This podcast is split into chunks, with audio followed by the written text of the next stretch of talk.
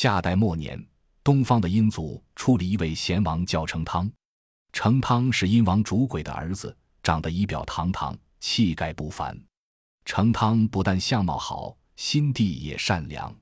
一次，他到郊外打猎，看见有人在那里四面张网，口中念念有词：“从天上落下来的，从地底钻出来的，从四面八方来的，都掉进我的网。”成汤听到这种祷词，摇摇头说：“不行呀，这么一来，百鸟都给你捕光了。除了夏桀，谁会这么干呢？”他叫那人把张好的网解开三面，只留一面。成汤还教了捕鸟人一首新的祷词：先前蜘蛛做网，如今人们学他榜样。自由的鸟们啊，想高飞就高飞，想低翔就低翔，可别自己找死，偏偏来碰在我的网上。很多小国听说成汤的仁德已经广及到了禽兽身上，大家都心悦诚服，有四十多个国家前来归附。夏朝越来越孤立。夏朝的君主叫夏桀，是个出名的暴君。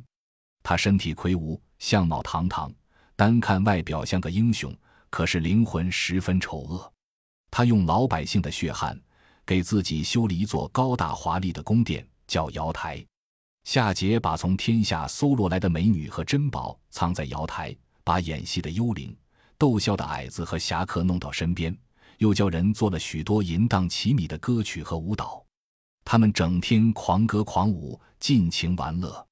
他还在宫殿附近挖了一个大池子，里面盛满了酒，泪已通骨。岸上马上有三千人趴倒，伸着脖子喝酒。当有些人喝得醉醺醺的，一头栽进酒池，夏桀和他的宠妃在船上哈哈大笑。夏桀总是这么昏天黑地闹，怎么得了？一天，瑶台上正在狂欢，有位名叫伊尹的贤人劝告他改过。伊尹说：“君王不听我的忠告。”国家早晚要灭亡，夏桀大怒，斥责伊尹说：“你妖言惑众！我有天下，好像天上有太阳，谁见过太阳灭亡？”伊尹见昏君执迷不悟，很是失望，连夜收拾行李，乘骡车投奔成汤去了。不但伊尹走了，就连夏桀的亲信费昌也走了。有一次，费昌走到黄河边，忽然看到天空出现两个太阳。东边的太阳光辉灿烂，正在升起；西边的太阳红而无光，就要下落。这时，天空突然响起轰轰的雷声，费昌很是惊异。费昌问水神河伯：“这两个太阳哪个是阴，哪个是夏？”河伯说：“西边是夏，东边是阴。”费昌知道夏朝大势已去，决定也去投奔成汤。人心归向成汤，夏桀一点也没有觉察，还是照样胡作非为。他的宠妃妹喜爱听丝绢的声音，他讨妹喜欢心，就命人把库里存的各种精美的绢拿出来，一匹一匹的撕给妹喜听。有时夏桀甚至把宫院里养的老虎突然放到热闹集市上，人们惊恐万状，没命的逃跑，他在高处看着开心。大臣们有敢对他的胡作非为之见，马上就被治罪，有的惨遭杀害，很多人冤枉而死。成汤知道后，心里非常难过，就派人哭祭这些无辜的受害者。夏桀知道了，大怒，下了道诏书，说了些好听的话，骗成汤进京。成汤一到京城，就被关进重泉。重泉是夏桀的水牢，成汤在阴森森的水牢里。吃尽了苦头，差一点把命丢了。后来，英国派人送给夏桀许多财宝，才把成汤救回去。为了救人民于水火中，成汤回国不久，便统领天下诸侯，发兵讨伐夏桀。成汤出征，由费昌给他赶车，军容十分威武。夏桀见成汤打来，慌了手脚，一面派兵遣将前去迎敌。一面用鸿鹄的羹、玉轩的鼎，响祀天地，托神保佑。夏桀有一员大将，名叫夏庚，镇守张山。他右手拿戈，左手拿盾，威风凛凛地守在险要的关隘上。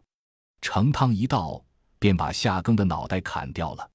夏庚的身体从地上爬起来，发觉自己的脑袋没有了，心里发慌，回身便跑。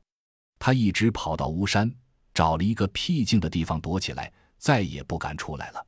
成汤的军队所向无敌，很快逼近了夏桀的京城。这天夜里，有一个大神进帐来告诉成汤说：“如今城里已是兵荒马乱，上帝命我帮你作战。城西北角一起火，你赶紧带兵攻城。”说完，这神就不见了。程汤回想他的相貌，仿佛是人的脸，野兽的身子，有些像火神祝融。程汤正在疑惑，忽然有人来报。下城西北角起火，程汤走出大帐一看，果然城西北火起，把漆黑的夜空照得通红。他这才确信是火神祝融干的，上帝在给他助战。他立即下令攻城，连刚投降过来的夏桀军队也用上了。没有多久，一座固若金汤的城池就给成汤攻破了。夏桀见大势已去，慌忙带着他的宠妃和随从逃走了。成汤挑选了七十辆最好的战车，带着六千名勇士，日夜追赶，一直把夏桀追到明条。明条在山西安邑县，夏军跑到那里，没有交锋就崩溃了，人马自相践踏，兵丁死的死，逃的逃。夏桀如惊弓之鸟，检点残兵败将，带着宠妃爱妾，驾着几只破船顺水而下，一直逃到南朝。夏桀精神颓唐，后来死在那里。成汤得了天下后，七年大旱，江河干涸，禾苗晒死，土地龟裂，老百姓缺吃少穿，叫苦连天。眼看着百姓受难，汤王忧心如焚。这一天，他召集群臣商量救民办法。有一个史官补了一课，奏道：“应当用人做牺牲，烧了祭神。”才有下雨的希望。汤王听了，皱着眉头说：“不行呀，求雨是为了救百姓，怎么能牺牲百姓呢？如果非要用人祭神，那就拿我祭吧。”汤王说到做到，他决心牺牲自己，为民请命。到了祭天的日子，他身穿粗布衣服，披头散发，背着一束白毛，上了白马车。人们抬着鼎，打着幡，奏着乐，在前面走。汤王坐车跟在后面，当中还有一个巫师，边走边朗诵求雨的祷文。不多时，来到桑林，那里已经人山人海，祭盆里烈火熊熊，几个巫师在神坛上做法事。汤王下车后，默默地跪到神坛前，向天祈祷：“我一个人有罪，不要连累万民；万民有罪，都在我一个人身上。”大祭师走过来，从袖子里抽出剪刀。剪下汤王的头发和留的长长的指甲，扔到祭盆里烧掉。又有两个巫师走来，扶着汤王登上了高高的柴堆。这时，天上一丝云彩也没有，火辣辣的太阳晒着大地。汤王微闭双目，肃穆地站在柴堆上，周围的百姓都为他的命运担心。时辰终于到了，凄厉的号角声响了，巫师们从祭盆里点着火把。绕着柴堆又唱又跳，最后将火把投进柴堆。霎时间，干柴燃烧起来。汤王站在熊熊烈火中，大汗淋漓。人们看到他身上捆着的白毛，似乎都烧着了。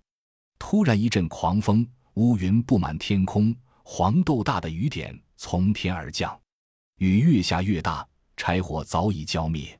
汤王昂首向天，脸上露出了笑容。倾盆大雨把七年大旱赶跑了，百姓们在雨中跳跃欢呼起来。百姓们感叹万分，在雨中高唱赞歌，歌颂汤王吊民伐罪、舍身为民的功德，感谢上天普降甘露。大家亲切地把成汤王送上了车。